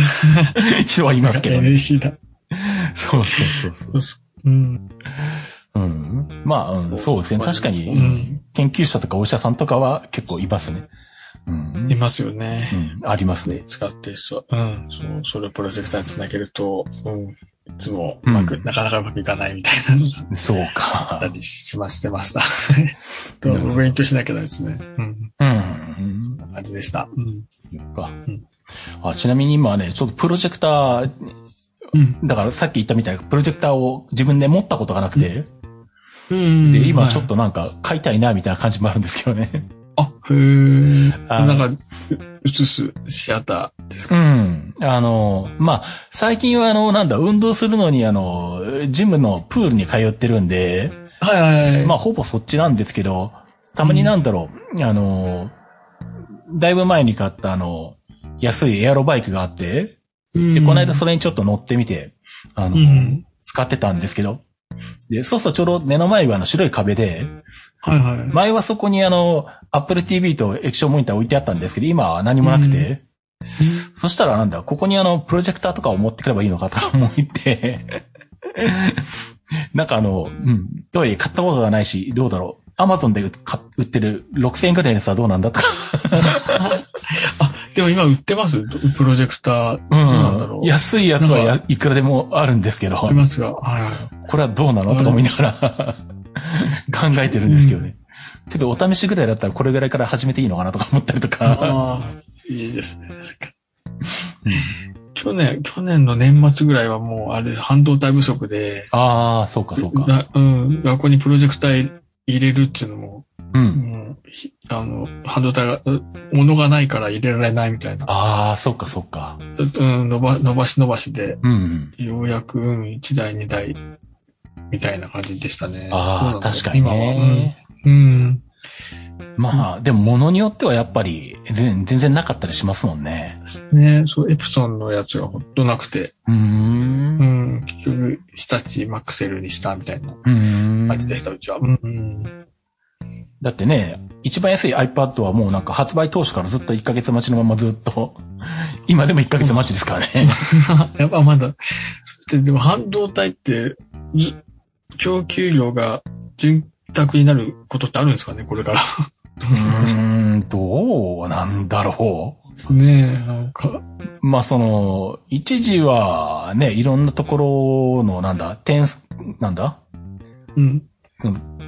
まあ台風だったりとかそういう関係で、ああ、はい、工はい場がダメになったり火災だったりとか、うんあと、うん。そうじゃなくて物流の方がダメだったりとかでなんか、うん。ね、半導体不足になりましたけど、はいはいでそこにさらにあの、ロシアが用意中をかけてる から、より一層混沌としてる感じもしなくもないいやそうでよね。すよね。 もう、ずずっと、うん。世界中が半導体不足に悩まされるんだ。うん。だからなんだろう。あのープリンターなんかも結構ずっとないまんま、その家庭用プリンターの一番安いモデルとか、インクジェットのやつ、う。うんん、あれも、去年の夏ぐらいにたまたまお客さんの話で調べたら1万円ぐらいで買えるインクジェットプリンターが全然なくて、まあ、なんとか手には入ったけど、でまた10月、11月ぐらいになってパソコン壊れて一緒にプリンター買い替えるみたいな話になった時に、うんもういい加減プリンターあるのかなと思ったら、まだなんか全然ないな、みたいな。もうコロコロしか入ってこないみたいな感じで。ね、本当に少ないみたいですね。なんでやっぱなんだろうな。まあ、iPad がね、全然ないのはその、もう Apple が最初の時点でもうあのうん、あの、iPhone の方に生産ラインをこう、うん。 iPhone でのかい側にこう持ってくんで、うん iPad はもう減産しますって発表してるから、うんまあ分かってるんですけど、多分だからなんだろうな。な。その、プリンターの中でも何安いやつにはあんまりその何うん半導体差し向けても利益が取れないから、あの、メーカーが高い方ばっかり持ってってるとか、多分そういうのがあるのかもしれないですしね。ない。はいはい。うん。これが安いのは安いですもんね。すごいうんインク、インクで利益をうん。出すみたいな感じですもんね。まあまあね。うんあ、となんだろう、やっぱ売れる数が少ないものはあんまりこうなんあだ、ー潤沢じゃないとか、たま、確かにたまたま今お客さんの注文で取り寄せてんのがあの、なんだろう、超横長のワイドディスプレイあるじゃないですか。超横だかあらの、です。 21対9みたいな。ええ。でさサイネージ的なやつですかああ、いや、えっと、で、あの、なんだろう。お客さんが言うのは、その、Windows2 台を、あの、置き場所、がないんで、1台のモニターで使いたいと。うん。で、じゃあ、き最初、じゃあ普通のフレッチとか、まあ 4K でもいいけど、あの、16対9のモニターで切り替えればいいんじゃないですかねって言ったんですけど、そしたらあの、なんだ、1個のあの、横長の画面で2台のパソコンの画面を、ふあの、同時に出せるやつがいた言い出して、 ええすごい、そんなことはできるんですね。まあ、あるんですよ、探したら。あの、21対9の超横長のやつ で、しかも、2台できるみたいな。に2系統入ると。そうそうそうそう。で、PNP とかで、う大画面と超コマ、コマドみたいなこともできるし、半分でこう、うん半々にしてやるとかもできるみたいな。えーで、しかも曲面で曲がってるみたいなやつで。ああ、はいはい。で、出るとか、その辺とか出てるんですけど、うん。映像かなんかのいいやつは、うん3月の時点で、もうなんか 6,、うん6月ぐらいになりますみたいな感じだったんですよね。あらら、これ。で、出るが比較的値段ももうちょっと安くって、で、それでも1ヶ月待ちとか、なのか。うんで、結局まあ出るでまあ待つわみたいな話になって、今、本当にパソコンは来てるのに、そいつが来ないので、お客さんとか持っていけないみたいなことになってるんですけ ど、だけど、そうなんですよ。えやっぱだからそういう、そんなに弾数出ないものは、あんまりやっぱり、そっちの方にパーツ向けないとかうん、のはあるのかもしれないですよね、ひょっとしたら。確かに。う。うんん。あ意外になんか、あ、こんなのがないんだっていうのが、あったりしますよね、やっぱ。ね。本当にいつまで続くのやら。うん。うん。そうなんですけどね。あマジです。はうん。ああ、そう、あと、あの、前回言ってたあの、佐渡空港の話。 いうん。 時計屋の話ですね。そう、時家と佐渡空港。 あの後調べたんですけど、ウィキペディアあるんですね。そのページが。あの、ウィキペディアで調べたんですけどね。 うん。あ、とあるんですよ。そっか、時計屋ありますね。そっかそっか。うんああ、はいはいはい。時計は今年から就航なんですね。これを見ると。そうそう。この前、ちょっとアルペさんに、ちょうど新聞載ってたので、うんうんあの、ポッドキャスト、前回のポッドキャスト撮った次の日のうん朝刊、まさに、うん、うん時計や、うん、記事に出てましたね。ああ、そういうことか。うん。一応なんだ、ゆウィキペディアを見ると、新潟空港拠点の LCC っていう。うん。うん。とりあえず予定してるのが、札幌岡玉と仙台と名古屋と、関空と、で、あと佐渡か。 2023年。う。うんん。そう、だからやっぱ佐渡空港は今、だから民間路線ないんですよね。うん。まあそうなんですね。そう、調べてみたらなくなってましたね。14年、2014年に撤退したのか。あ新日本航空が。あ、なるほど。タルペさんがドタキャンして怒られた人はもういないかもしれないですね。あ多分僕が怒られたのはね、その前のあの、新中央航空の世代だと思もっと前でう。し多 た。分、多分それぐらい。うん。だから一回新中央航空が辞めて、で、その後、あれなのかもう一回新日本航空が2011年から再開したのか。でも3年ぐらいでやっぱり辞めちゃったみたいな。新潟サドル路線を。そうそうですよね。やっぱり飛行機でなかなか外まで行くうんね。でもあでも48人乗りとか70人乗りとかうんうん入ってますね。ああそこセスナみたいなうん。そうですねプ。ロペラ機で行くわけですね。うんはいはい。いくらぐらいで行ける値段はさすがにビキジベイで書いてないですもんね。ああ、まだ、うん、出てないですね。さすがにね。ねいくらぐらいで行け るのか。え、夢を諦めるな。あうんあ、え、今、船っていうかなんだっけあの、うんんカフェリー。カーフェリーカーフェリーで行くと、え、金額とか時間ってどれくらいなんですかうん金額はどのくらいなのかな ?5000 円ぐらい。今2時間ぐらいですよ、時間は。ああ、でも今2時間ぐらいかかるんだ。佐渡汽船、うん、佐渡汽船っていう会社で、んなんかそれも、そこ佐渡がこの前言ってたあの世界遺産になってうん。盛り上がったところだったけど、でも佐渡汽船ってそんなに、あの、も儲かってなくて、うん。どっかの会社にまた買収されたみたいな。あ、そうなんうだ。ん、うん、それで、あれですね、うーん。うん、ニュースになってましたね。今、ホームページを見ると、うん佐渡汽船。一番安いので、うん、んこれで一般旅客運賃だとああ、そうだ、二二等等で二等とか。 2800円とかするぐらいか。そうですね、片道2800円。ああ、一等で5000円ぐらいとか。 5000円ぐらいですね。うーん。と、とスイートルームがあると。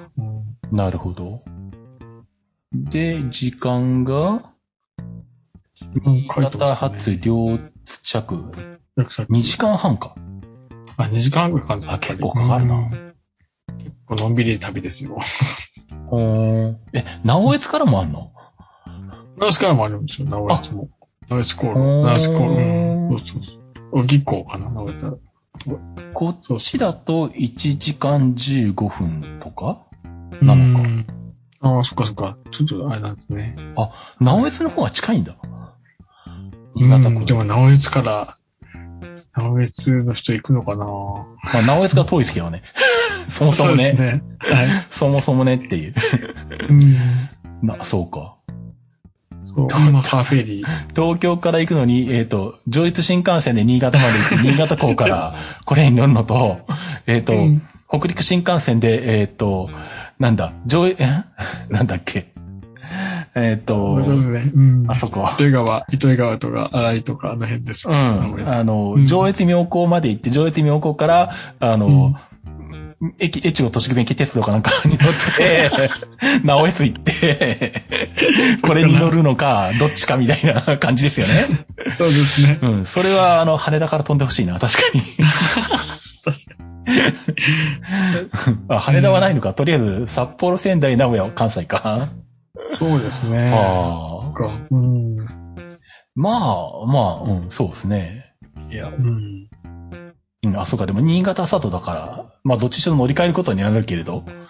うん。まあ、でも、そんな飛行機にしては距離はないだろうから、し、LCC だし、そもそも、何千円とかなんじゃないですかね、きっと。ですよね。はい。あの、安いんでしょうね。格安でいける。でしょうね。っねて考えると、いますます佐渡汽船がやばくなるかもしれないけど。そうそうそう、ますます。うん。うんでも、まあね、あの、何普通飛行機だったら別々の区間乗り継ぐと料金合算になるけれど、合算っていううんかただ単に足し算になるけど、ね、時計屋だったら関空から佐渡まで乗り継ぎで割り安くなりますとか、名古屋からとうかん仙台からとかでもやりそうな感じがしますね、これね。あうんあ、そういうこともできるう。なんってう。いうのをやるとお得感が出て、ちょっと佐渡ブームとか来るかもしれないですね、これね。 いますかね。 また、また佐渡の話をしてます。うんなんとなくあの、なんだろう。名前は知ってるけど、あの、自分も行ったことないし、行ったことがあるって人もあんまり見かけないっていう。ちそうですよょね。ちょっといまいちの謎の島みたいな感じがあるんで、僕の中では。 佐渡鹿島。そう。佐渡鹿島です。はい。ちょっと謎の島みたいな感じがあるんで、行きたいな感じはあるんですけど。 じゃあ、時計屋が飛んだら、行そうですね。一度こうは、かなと。一度は行く。あ、佐渡、佐渡だな、という感じですそうですね。ちょっと、来年のあのね、時計屋就航の時に佐渡ブームが来るこうとん、うん、そうですね。来年だったらちょっと盛り上がりそうですね。ですね。うん、そうか。まあ、ちょっとその辺を楽しみにしようかなという。ですですね。はいはこい。んな感じですかね。こんな感じですね。うん。はい。じゃあ、あとはいいですか言い残したこととかなんかないですかあとは、のがさんのいつもそそれで、あ、そう、あと確定申告の話だ。そうだ。ああ、そうかそこうのか。前、う。うんん。田中さん終わりました確定申告。うん。無事に。無事に間に合いました。はい。なりました、はいそうそうそう。それ待ちで、あうの、田中さん忙しいだろうなと思いながら。ああ、そうでしたね ポッドキャ。ストそうそう、そうだったんですよ。あれが終わるまで何もできなかったっていうね。そうそう。 まあ大変でしたよ、今年も。まあでも、うん。割と、うん。まあだいぶ慣れてきたのもあるし、あとなんだろうな。うん。まあ自分がその、何昔はいちいちこう何あの、確定申告の時期が来るたびに、あの、これはうんって言ってこう、一個一個こう悩んでやってたのが、もう最近なんか割り切ってもパッパッパッパッと決めてやっていけるようになったんで、うん。で、あと、う慣れるん。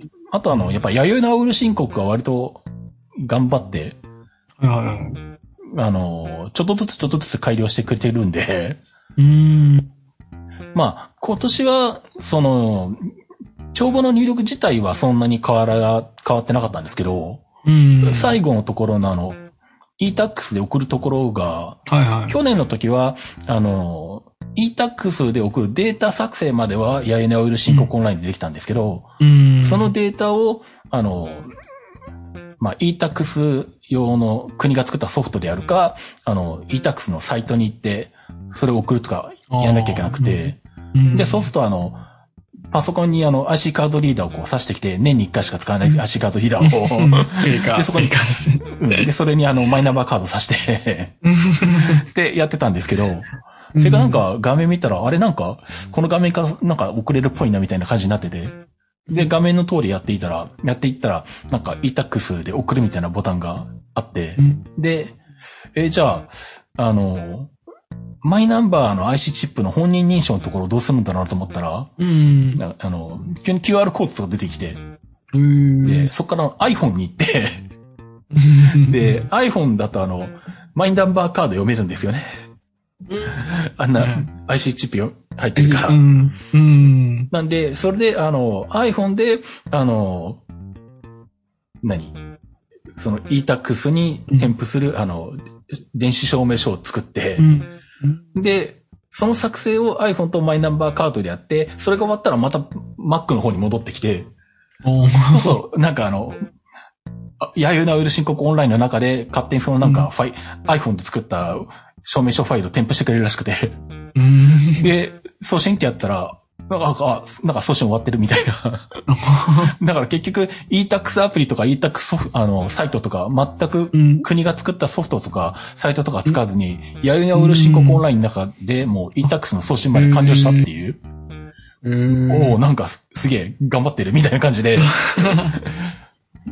そんな感じで、おお楽になったと思ったんですよね。うん。送るのはすごい、あれなんですね。うん。マイナンバーカードがあって。あ、あれでもマイナンバーカードのうん、その、認証、私も持ってはいるんですけど、うん。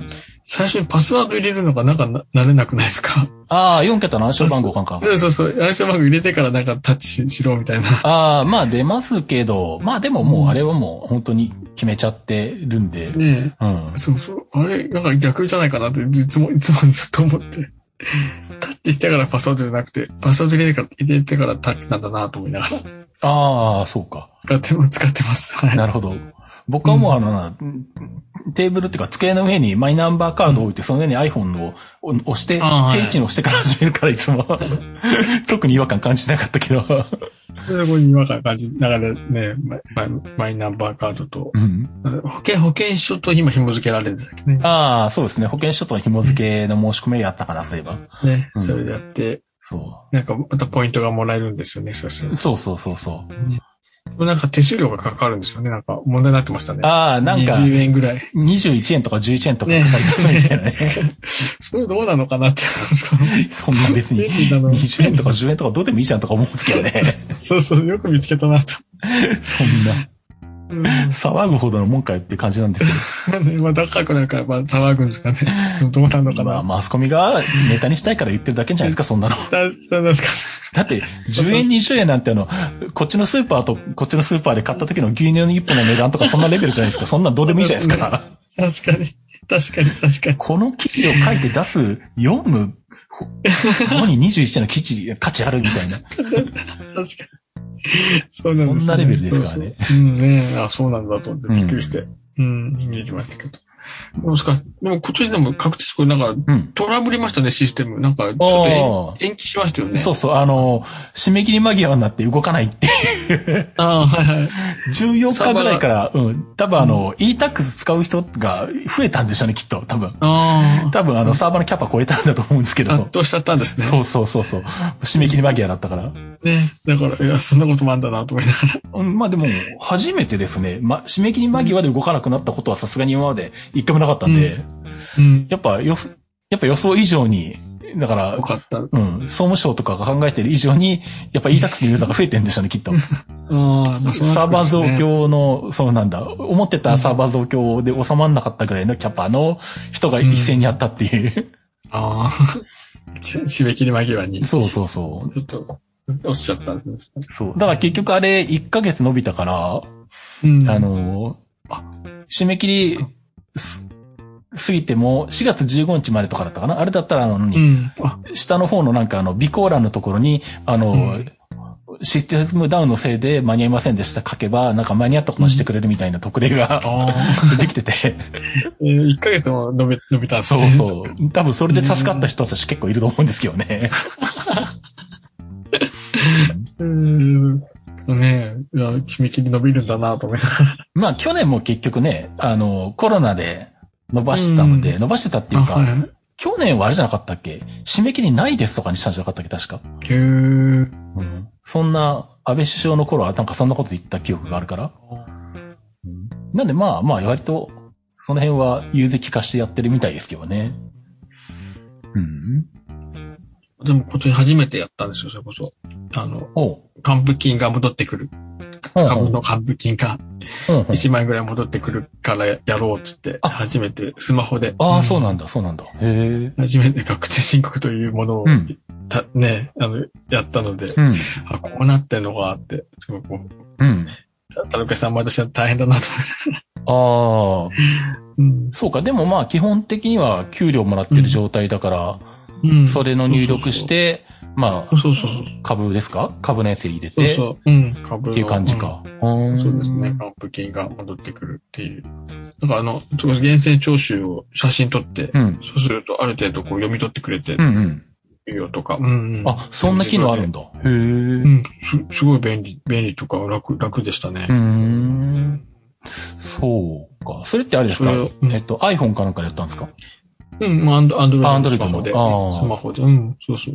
?e-tax アプリかなんか e t a x アプリなのかな。うん。うーえっとん。そう、うん、専用のうん。でしたね。そうそう。そう、結構ね、あのーあれなんですよ、e-tax のアプリとかサイトの作りがね、あの、だんだんこなれてきてるっていうか、作る側もだいぶ慣れてきてて、うん、んんそういう便利な機能がついてるのと、あとはあの、なんだろうな。あ、これは e-tax じゃないか。e-tax じゃないんだけど、その、いわゆる政府系のやつで、例えばそのなんだ、この間もあったんですけど、あの、事業復活支援金かなはいはいはい会社だったら、まあ、100万円とか、うん僕個人事業主だから50万円とか、まあ、あの、売り上げが落ちてる人はもらえますみたいなやつがあって、うん、はい。まあ、ああいうのも国が出してるやつだと、サイトの方を国が作って、そこのホームページでやっていくんですけど、うん、やっぱコロナが始まって、一番最初の頃は、もうなんかホームページの作りもいまいち だし、インターフェースもいまいちだし、なんかやりにくいな、みたいなだとか、だったんですよ。それがもうだんだんこう、あの、年を追うごとにあの、何やってる部署とかいろんな人が慣れてくるんでしょうね。システム側も多分慣れてくるんだと 思うんですけど。うん。あからさまに。 そうそう、あうの、ん例えばなんだ、静岡で言うと、静岡の県で一回申請してたら、えっと、うん静岡の市が出してる補助金も、もう裏側でデータ連携勝手にしてるんで、あの、ほぼ何あの、何ここ読みました、承諾しましたってチェック入れて、あの、終わりでもうほぼ何もしなくてもいけるとか、 っていう風に裏側の仕組みがなんかこう、連結されてて、こなれてたりとあか、ーあと、この間のその、事業復活支援金でやってて、ほーんって思ったのが、あの、まあ、書類とか、なんかこう、何まあ、免許だったりとか、あいん本人確認でこうんう、あの、まあ、今時はやっぱスマホで写真を撮って、撮ってアップロードしてくださいなんですよね。いますね。うん。その時のその、写真を撮る時の注意書きのところで、あの、iPhone の場合っていう注意書きがあって、うん。 iPhone のライブフォトについてとかっていう注意書きがあって、おすげえ、ライブフォトの問題まで把握してるじゃんとか思いながら、おなんかだんだん慣れてきて、この人たちとか思いながら、そんなことまで書くんだとか思って感心したんですけど、これもう、こなれてくるとね、いい便利ですそうです。ね。それは ねねライブフォトまで注意書きしてくれるぐらい親切になってるみたいな。笑いましたけどね。それで、うん。そう。あの身分証明書取ら取らないとかそういうことですかね。 そうなんですよね。へーそう。そう。うん。あと、その、あ、たけさん、ワクチンのうんアプリ入れてました、ワクチン。ああ、入れてまます、入れてます。うん。あれもすごい、もう簡単でしたよね。そうですね。ねあれもマイナンバーカードあるとすぐね、そっちでサーバーにアクセスして。ひも紐付けて。うん。そうそうそうそう。うん。私も、うんでも、ど、ど、でもそれを使ってみたことがないというか、あ、そうなんですかまだ、なだから、あ、証明しますあその、ワクチン証明アプリ。ああ、その、証明書として誰かに見せるってことはやったことないんですけど、そうそうそうそうそう。うん自分で見てるだけですけどね。ね。どこで使うのかな みたいな。あれ、3回目の接種ってしましたあ、まだしてないです。あああ、しましたししたんですよ。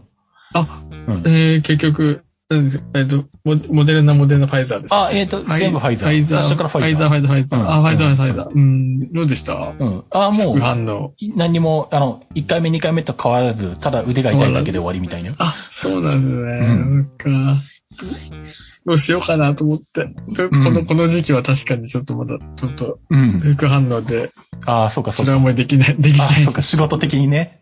仕事的そうか、に。そういうのもあるか。確かにね。うんなんか、でも、な、なんか、いろいろなところで受けられるも、みたいですけどうね。ん、なんか話聞いてると割と予約も余裕があるみたいで、ねうちの親も、名古屋の親も電話で普通に取れたとか言ってたし予約。うん。うん。多分だからまあ割と出資はできると思うんですけどね。ねそう、でも、その、あのアプリがうん。 2回接種し終わった後にアプリが出たじゃないですか。うん。だから、一番最初の状態では、あの、もう、2回終了みたいな感じでうん画面に出てるじゃないですか。いますね。で、うん、 3回目接種した時に、あれが勝手に3回目にか変わるもんだと僕は思ってたんですよ。 まあ、これぐらいだ、うんこの間ルンルンでも言ったんですけど、これ。はいはいはいはいはい。で、 注射打った後、そのうちデータベースにこう、ねうん打ったって情報がいて、勝手に変わるのかなと思って、こう、毎日開いてて見てたんですけど、うなんんか変わんねえなと思ってて、 うーん。で、いろいろいじってるうちになんか、読み込ませるみたいなのがあったから、んひょっとしてこれかと思って、押していったら、うんあの、マイナンバーカードを、をあの、読み込ましてくださいみたいなのがあって、もう一回うんで、読み込ましたら、データベース見に行って、それでうん、やっと3回目が登録されるんですよね、あれ。へーうんだから自分でそれやんないと、3回目接種しても登録されないんですよ、アプリの中に。はあ、そういうことか。 それは説明しとけって思うんですけどね。 そうですね。こっちは勝手に変わるかと思ってたらずっと待ってたのにと思って。自動更新じゃないのか。そうなん、自動更新じゃないんですよ。しかもマイナンバーカードでもう一回、あの、認証しに行くって いう、そういう仕様なんですよね。なるほど。そもう一回じゃあ読み込ませなきゃダメう。そうう。そう。やんないと、あの、いつまで経っても、あの、変わんないですよ、あの画面 が。なるほど。なるほど。わかりました。じゃあ3回目受けたら。そうですね。ね、接種券は来たんですけど、いつ受けようかな。ちょっと悩みますね。ちょっとモデルナが結構副反応きつかったので、ああ、そうか。ファイファイザーを相手して副反応きつくないんですかね。まあ、割と、そういう傾向が強いみたいですね。うん。ね、ファイザーにしようかな。まあ、どっちでもいいんですけどね。 ああ、でも今までモデルナ、モデルナだったんですかモデルナ、モデルナでした。ああ、そしたらファイザーにした方が多分副反応もうん。可能性低くって、で、しかも、うんいわゆるなんだ、クロスなんだ、クロス、ううん、ん。なんとかだから、あの、うん10%くらい抗体効果が、抗体効果が強いみたいな感じになるみたいですよ。えーなんか、あ、わかりました。さらしてみファイザーにした方がいいかもしれないですね。 あありがとうございます。副反応、副反応がね、辛いなと思ってたんで、うんモデルナは。うん。そうですね。まあ、3回目受けて。うん。そうですね。またまた。はい。はい。これから、ウィズコロナ、アフターコロナで。うん。そうですね。まあ、あの、ね。そうか。まあ、とりあえずそんな感じなんで、うんうん。このままの通常、通常っていうかなんだ。まあコロナがまた全体的に増えていかなければ多分5月の終わりに熊野のうんロードレースの中継があって、うん。で、6月にもうん。ありそう。あ、立て続けに。うんこれはまだだ。言っていいのかどうかよくわかんないから言わないけど、 ねシーズンインってことですね、そした ら。はい。な感じなんで、あの、言っていいんだったら多分あの、次回のルンルンで、あの、BJ が自分から言うと思うんですけど、こういう依頼がありましたみたいな。うん。で、でまああ、そんな感じで、うん。5月、6月ぐらいの後半ぐらい、ん5月の後半ぐらいから、ちょっとまたいろいろ行くことになりそうですね。あうんあ、楽しみですね、そしたら。あようやようやく。そうですね。うん、ね。あそうい楽しみえばだ、鉄道日トークを更新しないから配信しなきゃな、あれ。そっちを全然やってないんだったっていう。鉄道、 この前のホホームに落ちた鉄、撮り鉄あのー話じゃないですか。やっぱり今、ホットなのは。あー。あれでも、あれ、なんか、細かいこと聞いたら、撮り鉄じゃなくて、押さえてお客さん、普通のお客さんが落ちたみたいなあ そうなんですね。 話みたいなニュースが載ってましたけどね。あ、そうなんですか。まあよくわかんないけど。ねえ。いやいやいや。うん。また、でねえ、大変だなと思います。あれやっぱり電車を遅らせると、あれなんですかね、賠償金みたいなのもと取られるんですかね。どうなんだろう。自分から飛び込んだとかだったら、うん取ってるかもしんないけど、うんそういうのって表に出てこないからわかんないんですよね。ねえ、やっぱでもそ、でもいくらかは取られると思うんですよね。取られないのかな。事故だったら取られないでしょうね。ねえ、だから、ともしね、故意的に遅らせたら、取られる、相当取られるんだろうなとか思いながら。うん、でもまあ、あくまでだからそのなんだろうな、公式に発表されないから、あくまでその伝わってる範疇の、でネットで言われてるあれですけど、そのなんだろう。列車を止めることによって、うーんと、例えばなんだろう、鉄道車両ってあの、ブレーキをかけると、うんあの、それだけ車輪がすり減ったりするんですよね。うん。だから要はその、パーツの交換とかメンテナンスのコストが余分にかかったりとかほほほするわけですよ。うんで、、止まっ、本来だったら走って通過するところを、一回ブレーキを止めて、ブレーキで止めて、そこから起動すると、電気代も余分にかかるわけですよ。うん。はいはい。多分その程度の実費しか多分請求してないんじゃないかみたいな。ああ、なるほど、なるほど。そういうことか。だってうん、あれじゃないですか、東京で飛び込みとかして、通勤客60万人に影響が出ました。その全部の実費を、あの、請求しますって言ったら何十億円払うんですかみたいな話になるじゃないですか。 そうそうそうそう。そうそう。それは無理だろうって話になってくるんで。ねどうしてんのかなと。うん。まあ、うんケースバイケースなんだと思うんですけどねう。ん、ねなかなか、ねだからね、そういうマナーの悪いうん取り手、取り手たちには、そういうのをちゃんとこう、示していかないと、マナーが良くならない。うん。まあ、うん JR ほんと一部のね、ううんん。 JR 東日本はなんか最近あの、なんだろうな。し公認の撮、ん写真撮影カメラクラブみたいなやつなんかよくわかんないけど、へーなん、かそういうことを始めたらしいんで、徐々にやってって、多分そういうのに入ってないと、ホームで撮影できませんとかいう方向にあー持ってくのかもなっていう感じはあるんですよね。なるほど、なるほど。でも東日本だけなんで、まあ他社はね、他の鉄道会社はどうするかわかんないですけど、ああ、そっか、なるほど、そっか。で、日本。うん。で、JR 東日本ってもともと、あの、車両内とか施設内の撮影に対して厳しい傾向があって、へえ。例えば、テレビ局の旅番組とかでも、うん。あの、車車内からの撮影って簡単にできないんですよね。えー、あ、それ死者によって違うんですね、それは。うあの。あれが。とか東日本だけだと思うんですけど、うん。例えば旅番組とかでこれから列車に乗ってどっかに向かいますとかって、旅してる芸人とか、うんタレントとかいるじゃないですか。うん。うん。はいでも、あの、東日本の列車に乗ってる時だけ、すいません、ここから先大人の事情で車内から映せないんでって言って、あの、ろうん車で並走して外から車両だけ撮ってるみたいな画面になって、へーだから多分、結構、車内からのやつはテレビ局でも断られるんじゃないですかね、JR 東日本だけ。あーそうなんですね。だからその辺は、JR 東日本に関しては厳格に考えていて、多分、その、うん、ファンの撮影もどうしようかとかは多分考えてるっぽい感じはあるんですけど、うん。まあ他はね、どうするかわかんないですけどね。もうねねでファンはやっぱ大事にしなきゃダメな部分と、ああんまりね、同行したマナーの悪いファン、ファンというかね。 ファンって言っても、か写真撮ってる人は鉄道乗ってないからな、そもそも。そっか。まあ、売り上げには貢献しないと思うんですもんね。多分全くしないと思うし、だって、だって名、名撮影地とかって駅と駅の間にあるから車じゃないといけないじゃないですか。確かにう。ん。あの人たちって全く乗ることに興味ないんそでれ。かそうですね。だからまあそうですね。じゃあ、その鉄道会社を、うんあ。れですね、に、が貢献してないってことですよね。そしたうら。んでも僕は別に、あの、個人的には別にあの、何あの、スマホで家族レベルはいいけど、一眼とかの撮影は禁止とかにしてもらっても別に一切構わないんですけど、僕 は。個人的にはね。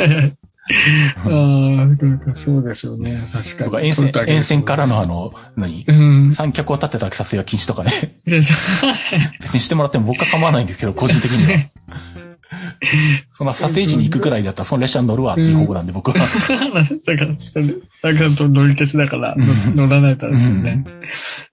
本当でも多岐、対、対応ですね。鉄道のファン、ファンというか。うん。なんでまあ、割とあとは最近やってるのはなんだろうな。うん特別な車両を改装するとか、その、いうのを、情報をもう公開しないとか、うん。っていうのは割と、うん、施設とかでも、慶応かなんかどっかやってたかな。うん、それをもう公開しない、おおない知らせない。し知らせると集まっちゃうから。うん、なるほど、なるほっどて。いうようなことは、徐々になんか対策しつつはありますけどね。ああ、まあそうでしょうね。うんサプライズ的にうんね、やったかもう、もう、ししれっとやっとかないとう、ん。集まっちゃいますもんね、どうしても好きな人は。まあ、うん 外に出してなくても、あの、いわゆるウォッチャー的な人たちがいるんで、ある程度はおい、この、この世来のるん中で。すけど、でもまあ、公表するよりは全然少ないので、そうですよね。まあ、そういうのは正解かなと思うんですけどね。あ。ああ、確かうんに、確かに。うん。まあ、そんな感じなんで、まあ、どうなるか。ね。うん、ね。うん。まあでもね、ねね好きな人が、うほんん。とこう、気持ちよく、うあれんで。すね。うん、楽しめるといいですよね。まあ、そうですねう。ん、ね。うん。じゃあままあ、あ、いろいろと、はい、なんか多岐にわたってしまう、今回も。ええ。食べたない。はい結構前、なんか、久しぶりにポッドキャスト撮った、撮ってもらったのでう、ん。もう2回も3回も自分の声と、あの、聞いてたんです。あそうなんだ。 はい、違う。いろいろ、なんかうまく喋れないなとか思いながら、あーなるほど。こん今回も、 今回も、はい。いや、いいっすよ。あの田中さ、ん練習がてらの月1回とか出てくれてもいいっすよ、別そうにで。すね、月1回配信で。まあまあ、なんか、この BGM とはなんか、すごい、こう、マッチしてるな。まあ自分の声とか、タルケさんの声がな、あの、うん。ね、はい、あの、あれです。IT マイティーンの BGM に合ってるなっていう、この、なんか、ゆるい感じが。ああ、そうですね。うん、あの、まったりしヤたン感マじさでんの、そうそう、ヤンマさんのあの、あっちを聞聞いた後に聞くとなおさら、ああ、じゃあまあちょっと。テックアップにうん。アップテンポですからね。そうですね、ん テックアミンすごいですよね、やっぱりう。んもう、なんかもう、アップテンポでね、うんそうそう。うんそうですね。あれはあれでまた、あの、配信、配信とか収録の時に BGM 流してるけど、あの、んベストトラックになってて、後で編集でつけてるみたいな ね。そうなんだよね。細かいことやってるんで、山さんは。そうだ。テックアミンのあのね、か痛痛快なこうスピード感ある感じとはもう全然違い、違いますけどうん そうですね。 ね。まったりとしながら、そうですね。こっちはまったりしながらやってますからね。今回も、はいはい月1ペースでは、いぜひお願いできたら、はい。よかったらまた、またはい。連絡くだ あさい。りがとうございます。また金曜の夜にそうですね。はい。頑張ってきます。はい。ありがとうございます。はい。またお願いしま。そうですすね。あの、あ、他の方ももし出たいって人があったら、うん比較的金曜の夜は取れやすい。 っうんうんて。いうのは、土曜の夜と日曜の夜はルンルンとトレンドウォッチがあって、でうん今、、僕がだいたい月曜と木曜日にプールに行ってんですよ、夜に。いや夜にプール、そうこの時間に、こんな時間に、こんな、こんな時間に。あプあール結構なの、11時ぐらいまでやってるんで、そこのジムって。へえ。はい。だはかいら8時ぐらいとか9時ぐらいに行っても、まあ、おいそこそこ泳げるみたいな感じなんで。おーあ、それこそあの、この前話したあの、ビート版は、うん買ったんですかあの、クラウドファンディングのビート 版。いや、勝ってないです、やっぱり。あれでも良さげですよね。うん。ちょっと試してみたい気はすするんですけどね。ね。ねえ、あれよ、要するに聞くんですよね。良さげだな。うんさすが。に4000円出して自分が使うかと言われたら、うん、やっぱ使わないかと思 って。 また買買 わない。そうですね。どうしようかな。私ちょっと買ってみようかな。ちょっとあー心ときめいてはいるんですけど、いいですねまだ売ってんのかなまだ、まだ大丈夫かどうなんでしょうね。な。ね、ちょっと見てみます。そうですね。はい。はい。そう、じゃそあんな感じなんじゃあ金で、曜の夜が。ううんんうん。火曜で、えっと、うんテッカービニが、が、あの、各週の火曜日にやってるから、うん。テッカービニがない火曜日か、あ金曜だったら、金比曜日較的空いてる率が高いっていうはい。感じですね。田中さん、じゃあ、はあの、予約して、 い。そうですね。連絡してもらえれスばケ。ジュール予約して、そごうめんでなすさい。そう、先週は申し訳なかったいえ、で別すにいいですけど。はい。そんな形なので。わかりました。は。い。あじゃあの、他の方か、先着ところからも、あの、他の方も広く、あの、募集しております。 っていう形で。先着、先着順ですけど。そうですね。田中さんの金曜日の夜を。そんなに、そんなに来るかな。 はまたじゃあ来月。い。そうですね。はいはい。はいろい。いろネタを持って、持ってきますのあはい。お願いします。はで、お願いします。い。じゃはあ、ということでお届けしました。IT マイティでした。お届けしたのはタロケンと、乙女とのりゅうでした。ありがとうございました。はい、ありがとうございました。